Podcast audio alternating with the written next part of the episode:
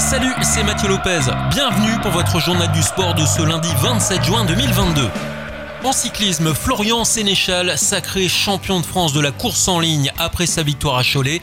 Le coureur a dominé le sprint après s'être extirpé du peloton sur les 10 derniers kilomètres. L'Italien Francesco Bagnaia repart vainqueur des Pays-Bas en MotoGP. Parti dimanche en pole position, il a ensuite effectué une course en solitaire pour remporter le Grand Prix d'Assen. Bezeki arrive deuxième, tandis que l'Espagnol Vinales signe aussi son premier podium avec Aprilia. Notez qu'au troisième tour, Fabio Quartararo a chuté. Il a terminé sa course dans les graviers après avoir tenté une manœuvre hasardeuse.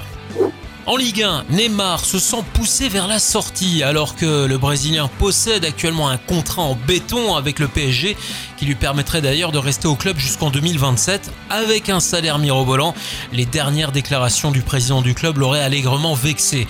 En coulisses, il se murmure même que la Juventus Turin et Chelsea seraient intéressés par ses services, Manchester United également en cas de départ de Cristiano Ronaldo. Et puis Lewandowski au Barça, c'est pas gagné. Hein. Sky Sports a révélé que le club bavarois réclamerait désormais 10 millions supplémentaires pour laisser partir l'international polonais, soit un total de 60 millions d'euros alors que son contrat court jusqu'en 2023.